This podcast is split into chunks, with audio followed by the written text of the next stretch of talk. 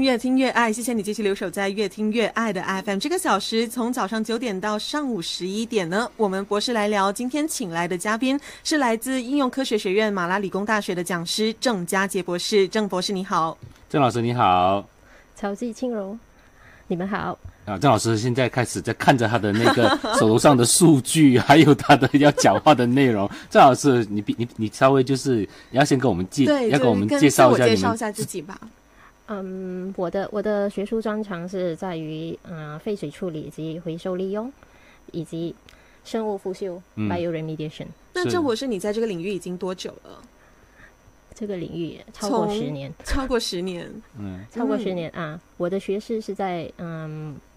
UKM，是博士呃硕士也是在 UKM。嗯、我的学术研究专注于水质、水质以及以及早生物感应器，用来嗯测试污染物在水中的污染物，比如嗯碳、磷，还有其他的污染物。对，嗯所以老师你的那个学士和那个硕士的研究主要是做水质状态的研究，对吧？啊，所以当时你做这个题目的时候，是什么是什么样的原因触发你去踏入到这个科学研究的领域？还有怎么样？它科学研究研研研究领域很广嘛？那为什么你会专门选水作为你的研究主题呢？因为水是我们生活上每天要接触最多的东西，也是是我们的身体七十八的身体是需要水分，所以水是我们的生活的重点。是所以我就把我的研究研究呃项目关注在水以及呃不是其他的东西，因为我比较兴趣在这样子的呃，因为对我们的生活真的是有一定的作用是。那老师会不会喜欢游泳呢啊、其实我小时候是不会游泳，因为我住在乡下。？OK，我也是住在乡下。啊、我会我学游泳的时候是当我在学海洋系在呃学士的时候才开始学习游泳。嗯，嗯，所以是游泳触发了你对水的那个奥秘的探究吗？还是原来你自小就觉得，嗯，水这个东西很特别？因为我们自小都爱玩水，那小时候戏水，戏出了这个对科学探索的欲嗯，望。可是当然，刚刚听郑博士说，其实你最主要就是选择水作为你的研究的一个主题，是因为它是直接跟我们日常生活是息息相关的。那我想问一个问题，就是米斯，水资源其实是用得完的吗？其实水资源是一个嗯有有有有限度的那个需要我们有那个 sustainable 持续性可持续性的那个嗯 approach 就是呃就是那种种方法方法来去来维护。去维护它的，嗯。不然的话它就会被污染，导致我们不够水资源。嗯，所以意思就是说，水资源是可能是不够用的。啊，可能不够用。假如我们把它导致污染，它的承载量，我们用量多于它的呃复修及承载量，它将会导致水的问题。嗯，那老师，你后来去马大是去马大做了你的博士研究嘛？啊因为我看到你的那个履历里面，你提到你在马大做的博士研究是谈到生物修复这个这个专题哦。所以何谓生物修复啊，老师？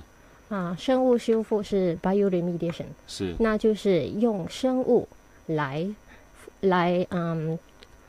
嗯、呃分解那些有害的物质，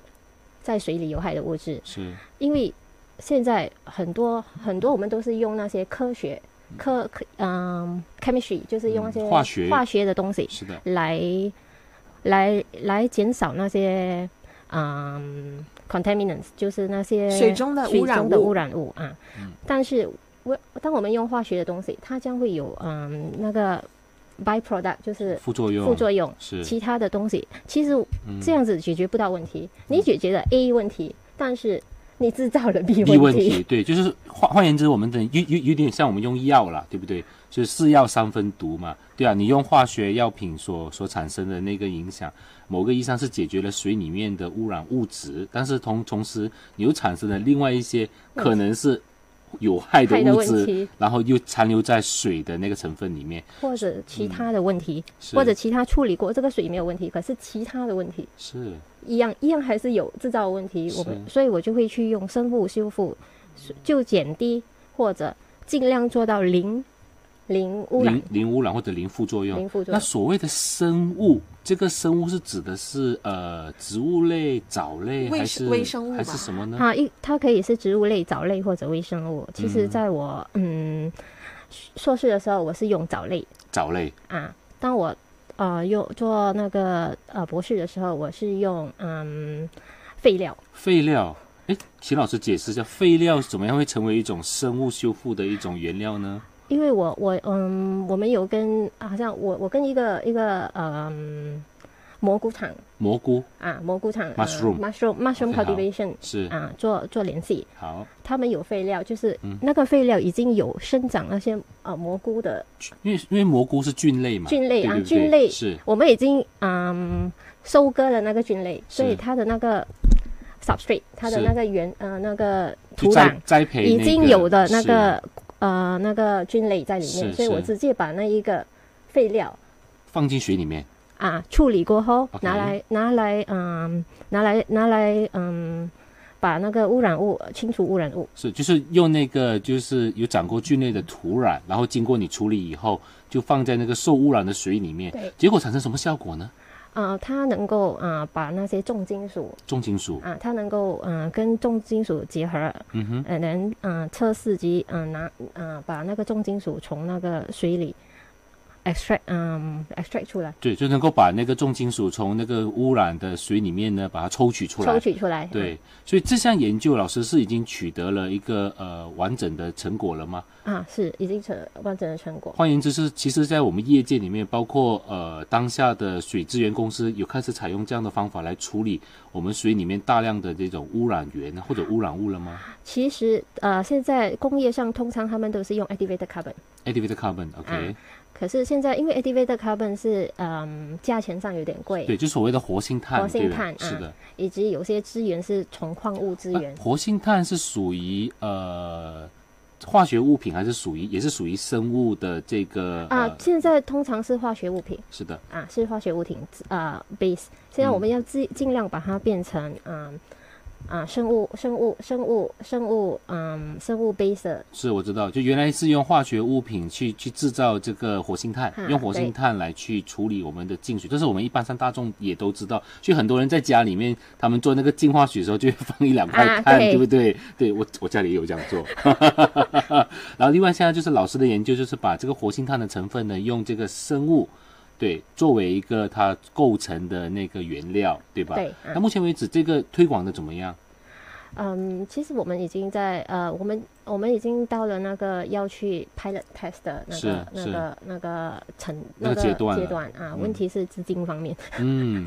郑老师呢，他来自的那个高校是马拉工艺学，马拉工艺大学，对吧？马拉理工大学就在这个沙南的这个总部哈，对所以大家一直都会觉得，哎，马拉工艺大学不就是呃土著呃为主的学的那个学校嘛？但是我们都知道，马拉工艺大学里面呢，有有一部分的教职员还是呃非土著的，而且那个量还还还还是蛮多的，对吧？啊，是尤其在科学这个领域哦，我们这个博士来聊之前呢，大部分的情况都是请呃社会人文学科的，所以这次呢很荣幸，我们请到一位科学家来和我们对谈这些相关的话题。尤其今天我们要谈的是大家都很关注的水的问题哈。下一段呢，我们回来就谈一谈，诶，到底马来西亚的水面临了什么样的一个困境？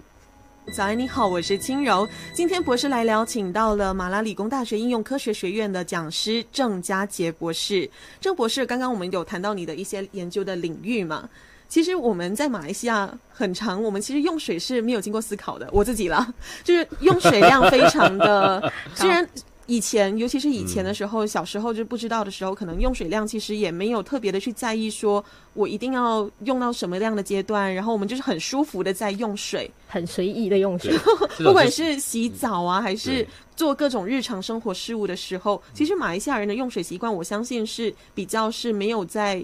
在在比较是去在意的。那对于那我们其实马来西亚的水是来自于哪里的呢？我们的水资源嗯，马来西亚的水资源其实来自两大两大资源，第一是地表径流，就是 surface water，surface runoff water，、另嗯外一个就是 ground water，就是嗯、呃地底地底水资源，地下水。地下水资源刚表刚的第一个资源是、嗯。第一个资源差不多占百分之九十，所谓的地表水，你刚才老师你指的就是河流啊、啊湖泊啊，对。不对对？从降雨下来到了地球的表面，嗯，过后流向大海，哎，经过经过那些嗯、呃支流呃河流支流是。流向大海。我我后来要上这个节目之前呢，我有预告一下，我我有个朋友专门托我问你一个问题，那个矿湖的水能不能用啊？矿湖的水通常是不建议用的，嗯。因为矿湖的水、矿湖的土质、土壤通常他们都已经有了啊、呃有害污染物。有锡矿对不对？啊，对，有害，因为他们在呃抽取锡矿的时候，嗯。用很多那些化学物品。哦，啊，化学物品可能就已经啊、呃把土壤和水质放在矿湖的水已经是被污染了。污染了。所以如果这个时候使用你的这个生物维修技术，能够呃有效的把这些受污染的水，然后呃净化成可使用水吗？有有这个可能吗？啊，是可能的，可是需要做进一步的研究，因为我们必须要知道，嗯，那个那个外它是什么是什么东西在污染，嗯，它的它的 concentration，它的那个 concentration 就是它的嗯 dosage 是多少，它的嗯那个量是多少，是是，然后要怎么嗯，是不是适合用嗯这样，或者是需要用化学先才去嗯生物，因为只要太高的话，生物是不能够生存的。嗯。所以讲到这个水的这个使用量的问题哦，其实我们很多朋友都一直在讲这个事情哦。马来西亚是赤道国家，对不对？嗯，最近最近这两个 最近这一个月真的是雨水丰盛的，总觉得我们为什么会有水资源匮乏的问题呢？然后你看动不动就会偶尔会治水，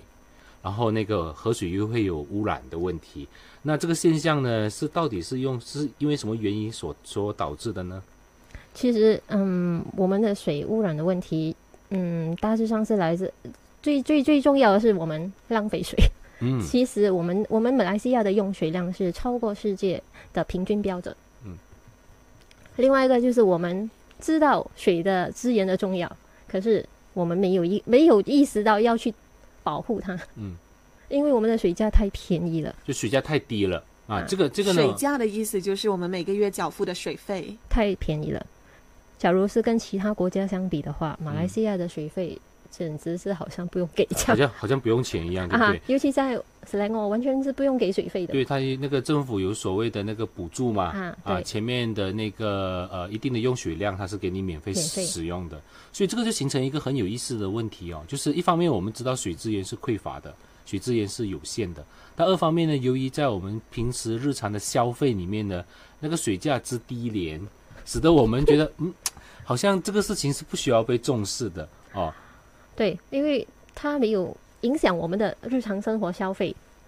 我们就不会去感觉到我们需要做些什么东西。嗯，假如是电费，假如电费像电费，马来西亚的人民至少出门的时候肯定会关灯关灯，是，会检查一下，嗯。因为电费超贵。嗯或者我们电费，我们电费还是偏还偏偏便宜宜的，还是啊偏便宜的。假如跟水费超比起来的啊，话，它是比它是比水费贵，天壤之别。对对对，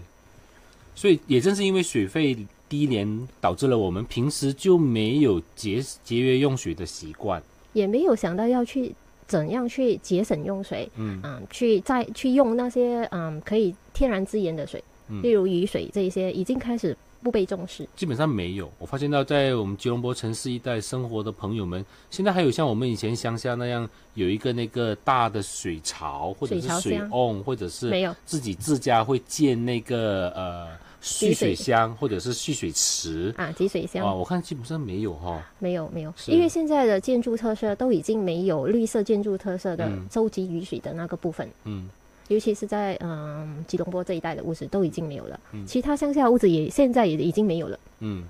就是新新式的建筑物基本上都不再考量收集呃地表水了，哈，是可是政府现在已经开始提提倡嗯收集收集地表水，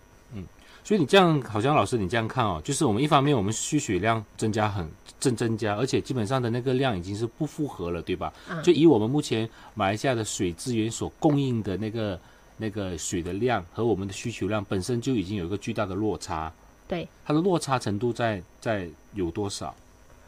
它的落差程度会逐年上涨。嗯而且经过研究，它是它已经是成，尤其在在这个雪兰莪地区。雪兰莪地区，它已经是逐渐逐渐扩展的问题，嗯，所以我们才会有呃我们的 Langat Treatment Plant Two，是。呃那个是调调水从其他河里区域调水过来，嗯。还有我们现在尽量开发就是嗯地底地底下水，对地下水。地下水供应给嗯供应给啊嗯、呃工业区，是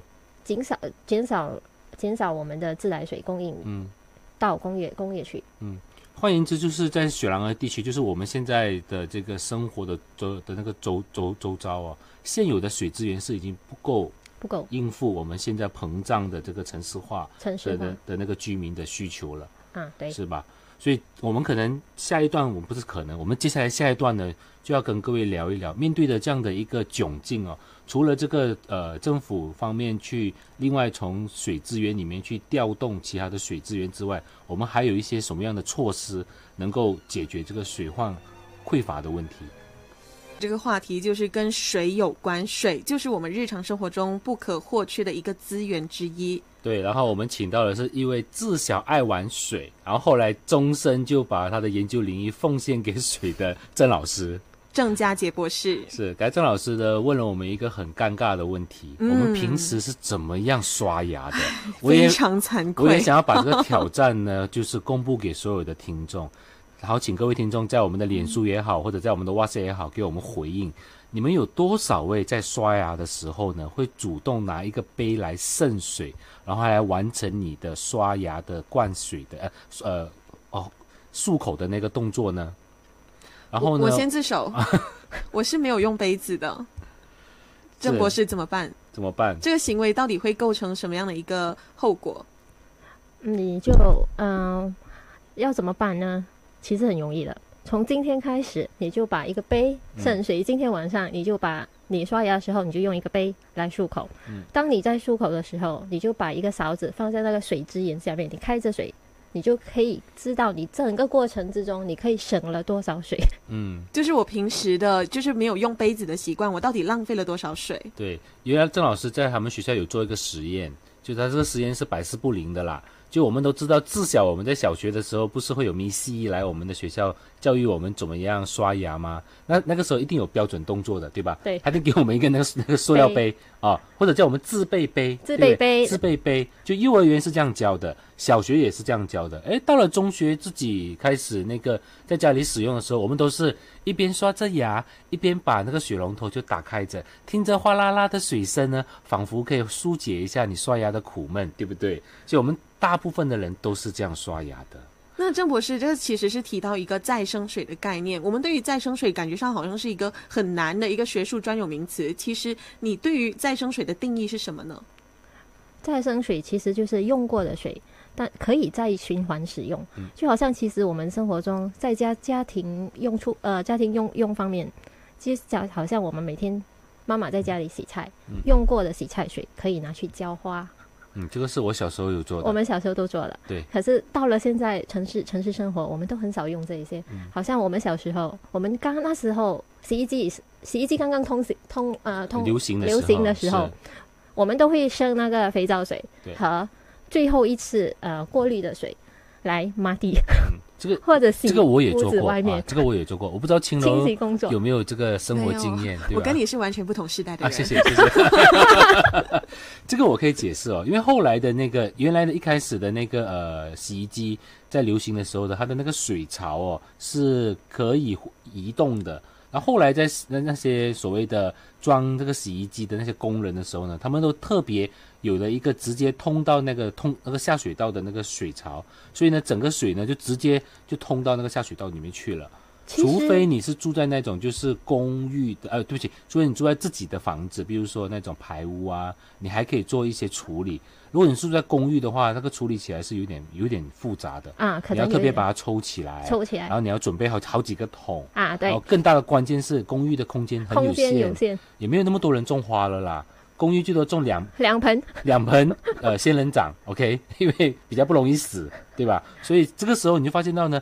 的确我们可能是有那个冲动要把这个水再生再去循环使用，但是我们可使用的几率很低太低了。很低，所以这也就促成了今天我们水资源浪费的问题。那除了这种就是个人的这个呃。平时在家里能够注意怎么样用用再生水之外，在你们学术里面讨论的时候，再生水是指哪一方面的一些水资源的重新利用呢？嗯，再生水，嗯嗯，在学术方面是指是指的是废水或者雨水，它经过适当的处理后，到达一定的水质标准，那个水呢可以用来进行有益的活动。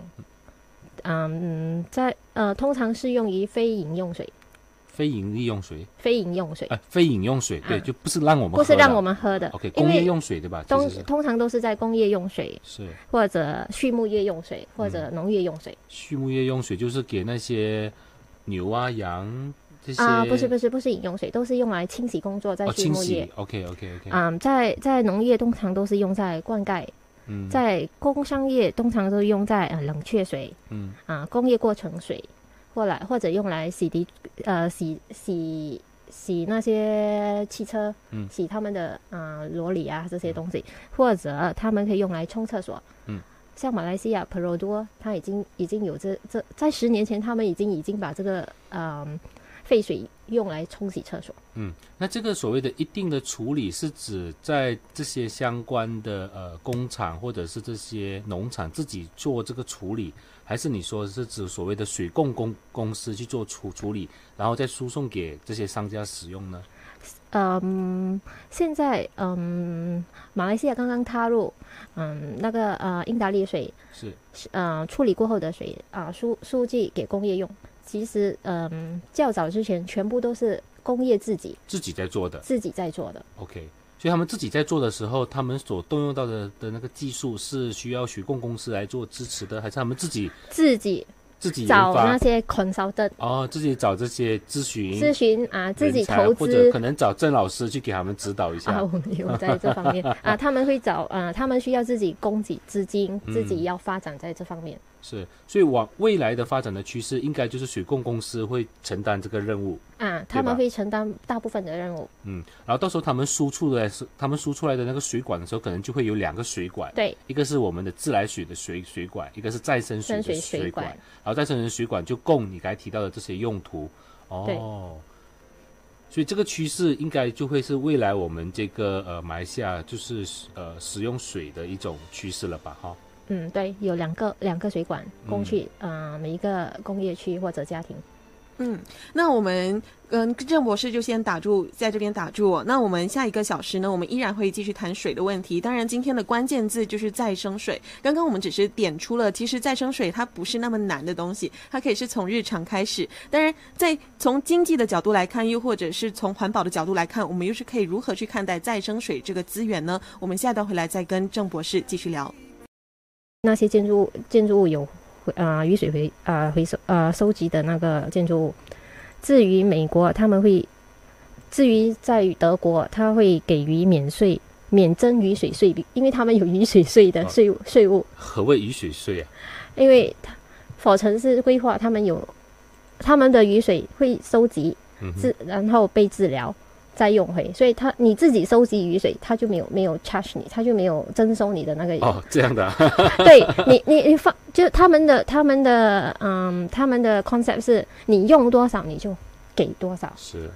所以他们的水费应该很贵。他们的水费电费是超贵的。对，因为有时候贵是这样，因为贵了以后你就切到肉，切到肉以后呢，你就会很谨慎的去使用水或者是消费水。我觉得这这就是目前马来西亚人最大的问题了。我们把这个水资源就当成是一个日常消费品，所以价廉物美，对，然后就无，然后然后他就无节制的了。反而你到了西方国家的时候，因为他们正正很正视这个问题，而且它因为水资源的这个再回收再利用，还涉及到整体的 ecosystem 的这个保育的问题，整体的绿化的问题哦，所以不是很单纯的所谓的水那个水资源的这个这个培育。啊，他们他们很注重生态环境保护，所以他们在仪式上，他们愿意为未来啊付出。他们愿意未来给未来钱，是，就他们等于是当下的人，就要为未来的永续经营呢做出贡做出献贡献跟准备。同时，那你的生活成本就很高。高当你生活成本高的时候呢，那就有这种生活压力，还有精简用水的那个概念就油然而生了。嗯，是我们是不是下一步也要这样会好一点哈、嗯，在马来西亚的接受度将会有一点问题，可能就换政府了。将会有一点问题啊。其实，在国外，他们能够做到永续呃经营的问题，是因为他们愿意嗯为下一代付出。是，所以讲讲回这个雨雨水收集哈，所以这个雨水收收集，你看西方国家他们在做这个强制性的这个雨水收集的时候，它主要收集以后回来是供家庭所用，还是他们会在同样，他们会有两个 pipe 呃两个呃水管，是的，嗯、通常是用来清洗就自己家用的？自自己自己整个整栋整栋呃那个建筑物的清洗工作嗯哼，啊、通常清洗工作不是用来饮用水，是用来日常生活清洗工作的。是。它它另外它另外一条管道呢，会是它会输送回那个水供公公司再做处理吗？啊，对，通常是他们会呃，通常会输送去呃，用过后的水会输送去像我们的英达利水处理，处理过后他们会再输送回来，嗯。输送回来，所以他们有的水会有两个不同的 charge。，OK，我明白了。所以就是我们现在看到的，除了我们用自然水源，所谓的湖泊，还有这个啊，河流之外雨水的收集呢，也能够变成未来的水源的来源之一，而且那个面那个那个量是相当大的，很大，对吧？如果你像家家户户都在，尤其你看我们这两个礼拜、这两个月雨水那么的丰沛，如果我们大家都有类似这种所谓的雨水收集的措施，或者相关的那个你说的那个 tank，无论是地上的还是地下的，然后它有两个管，一个管除了做自己家用的那个盥洗的使用之外，另外一个管又输送回水供公司再做二次处理的话，那某个意义上它又重新又解决了这个水源水资源匮乏的问题的了。嗯，对，它会嗯减少那个水资源的来源，还开发另外一个水资源，通过另外一个开发水资源，因为这样子的话，环境容易被保护。那呃，水资源会被那种原本的水资源会被应用的，只是把应用在我们的饮水方面，嗯其他的啊、呃工业用途或者我们日常生活用途，我们都可以用开发啊、再生水。刚才老师提到一个概念，你说呃，如果有收集雨水的话，就会避免城市发生闪电水灾。这个可可不可以请老师稍微多多解释一下？因为这就是目前我们城市里面常常面临的情况。一看到下雨，我们就很紧张，对 对对，待会可能某某地方呃稍微低一点就要发生水灾了，然后整个交通就堵得一塌糊涂。所以它这个雨水的收集跟闪电水水灾的关系是什么？OK，现在让我们试想一下，在一个一个啊、呃住宅区有一百户，一百户人家，假如每一户人家他们都有一个桶，装五十立的水就好，五十公升的水就好，一百户人家五十立的水，一个一个一个一个花园住宅。所以，假如在一个地区有五十个花园住宅，你可以乘一乘那个水量，嗯，所以那个水量没有流到河流，没有流到沟渠，对，没有借由沟渠排出去。啊，所以那是一个很大的、很大的数目，嗯，所以就会间接导致啊、间接会降低降低的那个风险。对对对对，哦，其实我们都没有想到这个问题哈，我们只是觉得，哎呀，这个下雨很舒服，接下来就觉得那个沟渠要涨起来了，但我们没有想多一步，假设我们家家户户都有自己去储存雨水的话，无形中我们也我们也我们也减低了那个沟渠排水的那个压力。而且我觉得我们一般上每个人民一般的民众，包括我自己在内，其实我不知道那个水的循环到底是怎么去运作的，就是从我们现在的整个那个排排水的系统到底是怎么运作的，尤其是在城市地区。OK，城市地区像啊、s l a n g 哦，通常我们的雨水排进我们的沟渠，沟渠会排去河流，河流过后啊、排去河流，排排去一个一个地方，排去一个地方，等下它会它会啊、i n the water 会 process，and then 处理过后再排去河流。嗯经经过处理过后才排去河里，因为我们的那个地精表，呃，那个那个水嘛，它已经有受到污染了，因为我们有很多活动在在在呃地球表面，就好像我们有洗车活动，这些有很多啊、呃碳、很多磷的那些成分在里面，所以它会造成啊、呃那些 eutrophication 那些藻类生物在在那个沟渠沟渠沟渠生长。所以我们需要滤水站，就是这样。对，我们需要滤水，它帮我们啊呃解除这些这些有有害物质，才把它排去那个河流，减少河流的负担。嗯，好，谢谢老师，我们先休息一下，下一段回来我们谈一谈老师刚才提到的另外一个所谓的灰水回收，又是一个什么样的一个情况？回到越听越爱的 FM，你好，我是轻柔。这个小时博士来聊，我们的嘉宾依然是郑佳杰博士，他是来自于马拉理工大学应用科学学院的讲师。今天跟我们讲了很多有关水的问题，接下来我们要继续谈再生水的部分。刚才我们提到，就是我们收集再生水的方式，就是用这个雨水收集嘛。那现在接下来要谈到的第二个方式就是灰水回收。那郑博士，什么是灰水呢？灰水是呃我们用过的水，嗯，用过的水，用过的水我们再回收。通常灰水回收会会在马来西亚，我们是经过灰水会回收会被处理为呃被英达里水处理公司处理。过后，那个处理过后的水我们可以拿来再循环使用。所谓的灰水，嗯。就是指我们日常使用的哈，洗啊，衣、用过的刷水。刷刷牙，刚才我们什么？讲的刷牙，啊对。所以它不只是局限于家庭用水。不是就是各个领域用的水都可以，就是呃，想要用来再处理的，就是叫回水回收。啊，对，已经因为它已经有了那些嗯嗯其他的嗯 contaminants 在里面，嗯，所以需要需要被呃处理过，嗯所以我们叫它回水那目前英达利水都是主要是英达，我国都是主要是英达利水在负责这一块。啊，对，那他们做的一些东西是什么呢？嗯。以前呢，英达利水都是他们处理过的水，都会排直接排流河流，排排入河流。自二零一四年起，他们已经开始有了这个醒觉。嗯，他处理过的灰水，他处理过后的那个水，他们会开始用于厂内的那个嗯厂内的用途工厂嘛是啊，他们自己对英达利水工厂里面的用途比如他们用于美化环境、清洗工作及建筑建筑用途。嗯可是，嗯，当我们当因为他们的用处只是一到两个百分比，嗯，of 呃都呃，从他们全部全一到两个百分比罢了。由于我们现在知道，嗯，英达利水处理的水量以及非住宅住宅用水量是差不多相等的，所以英达利水以及马来西亚政府，那现在他们都会专注于嗯发展这一块啊，英达利水处处理过后的水可不可以用于工业用途？嗯，工业用途包括哪些用途？啊，工业用途比较仔细可以说成啊，工厂或者炼油厂的冷却水嗯哼，啊，制造厂或地毯染色机或者其他设施的工业过程水，或者做那些啊漆呀、那些都是他们需要很大量的水，或者它可以用来冲厕所、洗厕所或者人工湖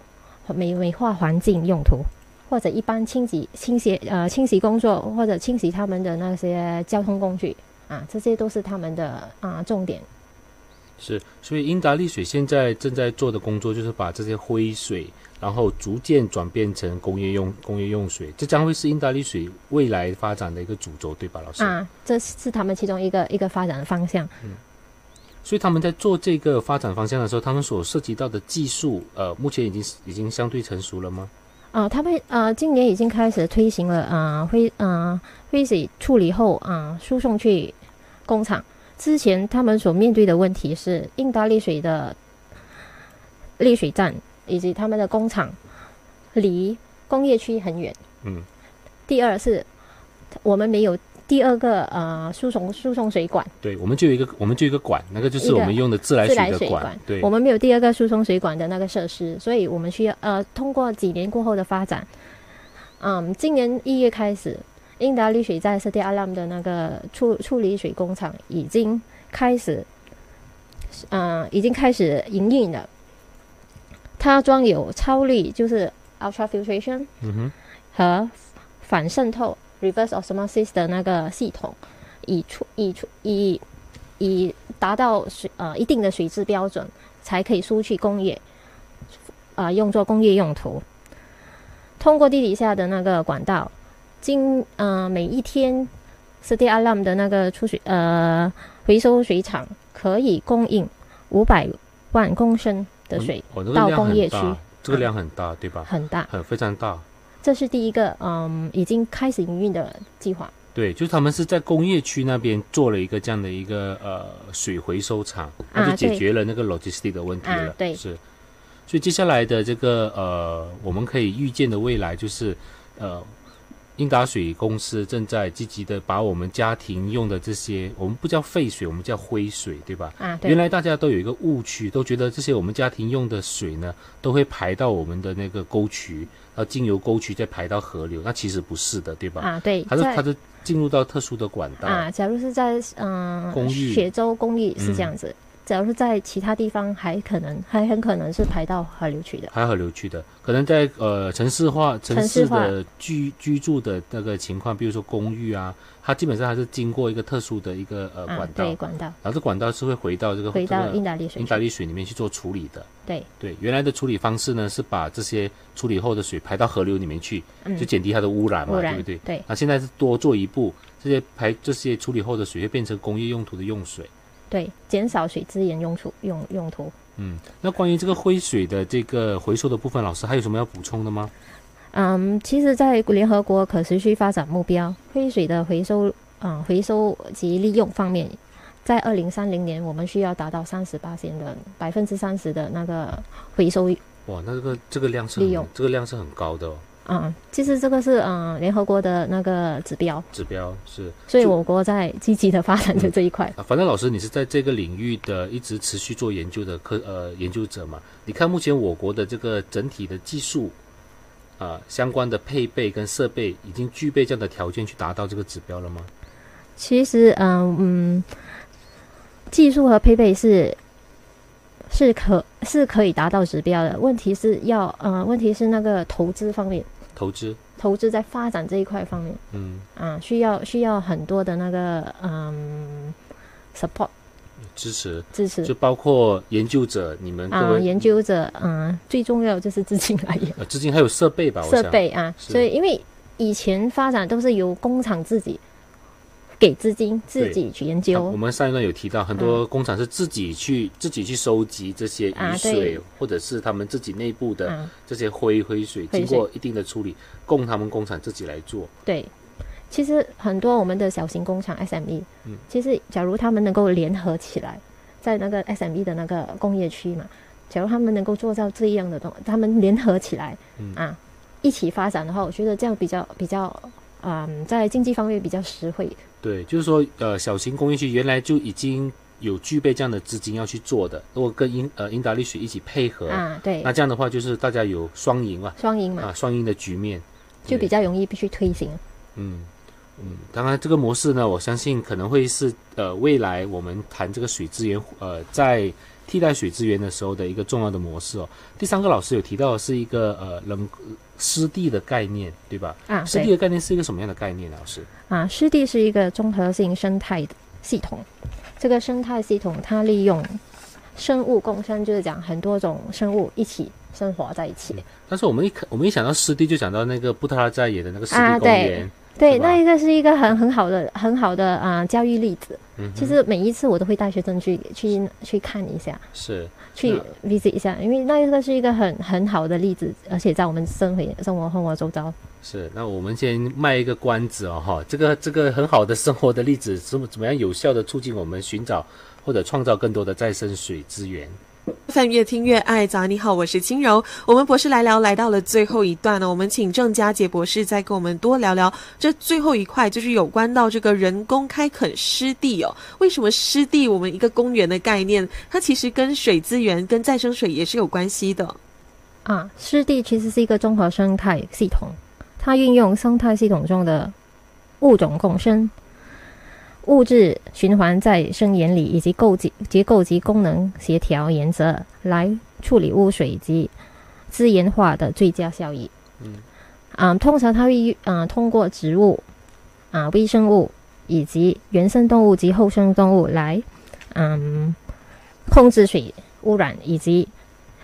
嗯。嗯，降解有有有害物质以及其嗯把它同化以及吸收被被植物吸收或者微生物吸收就是就是创造一个自然的环自然的境、环境、原始的环境，环境去过滤那些水，啊，然后再把那些水再收集起来。再收集，再再再把它排入河流或者收集起来供其他用途。因为有这些植物嘛，所以它就会造成美化景观。嗯，所以这个就是我刚刚才一直觉得很好奇的地方，因为这个布特拉在野的这个湿地公园，我常常去，而且那个就是我们晨运啊、慢跑啊、登山啊、绿化啊、什么什么什么野餐的好地方，啊所以我一直以为那个只是景观作用，啊、然后今天听老师一说，它原来具备这样的一个。净化水的这样的一个功功能，我有点我我觉得还是需要老师再给我多上一点课哦。嗯，人工湿地呢，它因为通过呃植物以及嗯昆虫、鸟类去，因为它是一个呃生态环境嘛，所以呃很适合我们的 recreation，就是讲我们在那里野餐啊，做其他的消遣活动。嗯，所以在水方面呢，它通常会经过植物啊、通常我们会看到芦苇啊、蒲草啊或者荷花。在那个湿地公园嘛，这些这些植物呢，它能够为水嗯输送氧气，增加它的活体性，所以从而它会嗯、呃解降那些嗯有呃有害物质及控制那个水质。至于啊、最主要的生力军是从那个嗯微生物微生物分解，微生物分解它有分成两个主要的微生物，第一个是好氧微生物，通过呼吸作用，它把那个有机部分有机的那个物质分解成二氧化碳及水。对于那个厌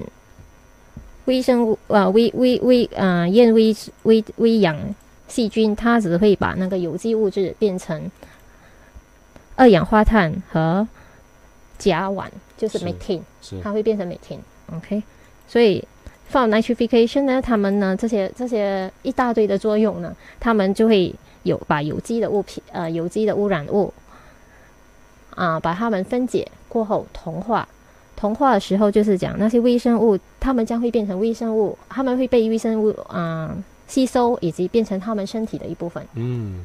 这个部分就是老师的强项了，因为涉及到生物修复，对吧？啊对这个这个就是我们老师在马大做博士的时候，以及他最近一直在关注的这个研究的课题哦。啊，对，这是我的嗯、呃研究研究重点，其实是，所以你看这个布特拉在野的这个湿地公湿地公园，其实它在净化的河水，如果我没有记错的话，应该是巴生河。巴生河水流进去，经过植物、动植物及微生物的进化，它将会被输出到河河河流去，嗯。啊、保育那个是河流的生态环境。所以现阶段我们除我们在使用这个所谓湿地公园的概念的时候，主要还是体体现在对于呃河水的这个呃净化的功能。净化过程。对，可能可能未来的下一步可能就会发生到我们用这个净化后的这个水直接变成我们的水资源水资源，这都都这都是有可能发生的，对吧？啊、这这其实是我们的呃将来可能最可能会会会会着重的地呃着重的点，因为我们要减少使用使用那个原本的水资源。用于其他用途，原本的水资源我们只要它呃专注于饮用水方面，其他的工业或者呃清洗工作的其他水资源，我们将会着重于发展于回啊、水啊、呃再生水利用。嗯，这样子的话，它会降低我们的水资源啊、消费。嗯，像这种湿地的这种人工开垦的湿地，全国有几个啊？全国不多，其实，在马来西亚最出名就是不全的文了，其他我们有那些天然的天然的湿湿地，对，嗯。红树林湿地红树林湿地是一个很很很很出名的，是但是它的量已经在减少。对，因为大家没有注意到红红树林湿地对于这个水资源的那个这么重要的那种就是呃排污的功能哦。啊，是这个这个这个意思，我觉得大家还是呃认识的比较低的。大家想到呃只是一些景观式的哈。那当然，景观式的话，你说红树林的那个呃沼泽地看起来就脏脏的，可能很快就会被别人觉得说，诶，这个东西有什么好谈景观的呢？那如果从老师谈的这个水资源的净化的功能的话，那它有一个非常重要的功能。啊，是它有非常重要的功能，它不只是能够解分解那些有害物质，但是它也它其实是一个很重要的那个生态保护区，对于那些动植物，尤其尤其很多鱼呀、鱼鱼虾虾苗都是在那个呃红树林生长，嗯，它会直接影响我们的呃渔业，渔业啊，尤其是在那个啊巴生巴生地地地区以及很嗯像 Para 啊这些这些这些地区，然后他们有红树林地区，红树林地区就是那个渔业的培植区。嗯假如没有红树林，我们的渔业收获将会直接受受到影响。嗯，所以这这方面的知识哦，这些冷知识哦，还是需要不断的推广。那老师，你来看这个所谓的呃呃人工开垦的的湿地处理的方式，它有什么优点跟缺点？嗯，人工开垦的湿地，它的优点是建造及营运费用便宜，嗯，容容易维护，技术量低，可以进行有效可靠的废水处理，人可以冲缓水利及污染质的负荷，质呃让它减少负荷对于那些河流，以及及供提供间接的效应，例如水产、畜产、制造、呃绿化。野生物及栖息地以及娱乐及教育嗯，包括我们就就就好像我们这样周末就会去那边走走看看，啊，走走跑跑步，赏心悦目，而而且还有那种观鸟的那个功能啊，可以啊，观鸟以及啊、钓鱼啊，还是其他我们可以嗯带孩带呃带动小孩子去了解大自然的地方。是它的缺点呢？它的缺点呢是它占地面积很，它占地面积很大，它没没错，我是经过那个不抓节的那个湿地公园，总觉得哇，这个它的面积太很大很大，嗯、它处理它处理的水量是有一定的限制，啊怎么说？嗯，因为他们它会它只是处理啊、我们巴生河流域的的一部分的水，因为它的负责负负负负荷量负荷量是啊、跟动植物的生长有一个比例的。哦，啊所以这个是经过一定的这个科学的数据的那个计算，计算。所以它不是无限量的那个八升盒都往那边啊，假如无限量进去，它的那个嗯嗯，除非功能没有这样，除非料功能没有这样高，嗯。这样会我当它除呃，当它不能够进行嗯比较好的那个过滤方法。嗯啊，今天好不容易这个两个小时呢，老师们老师给我们上了这个关于这个水资源的这个再回收也好，再生水的那个呃制造跟它的那个使用的情况，我觉得感觉起来是一个很繁复的那个工程，也非常的不容易。所以节目的最后，不知道老师对我们各位听众有没有什么样的呼吁或者是劝勉的吗？呃，其实再生水其实它还是不容易的。最最重要的，其实我们是应该，即使再生水，它我们接受度在饮用方面还是备受质疑的。所以为了我们的将来不需要用再生水用于我们的饮用水，所以我们需要节省资源，开发更多的资源。从我们需要从我们的生活习惯开始着手，减少浪费水。嗯，对，就好像我们今天问的那个问题，呃，是否有很多听众都是用杯子来渗水来进行自己的那个刷牙的动作啊？很高兴的，我们 IFN 的听众呢都有如此的做。好，我们再次感谢郑佳杰博士今天来到我们的节目现场，跟我们分享了很多有关水资源的一些课题的知识。当然，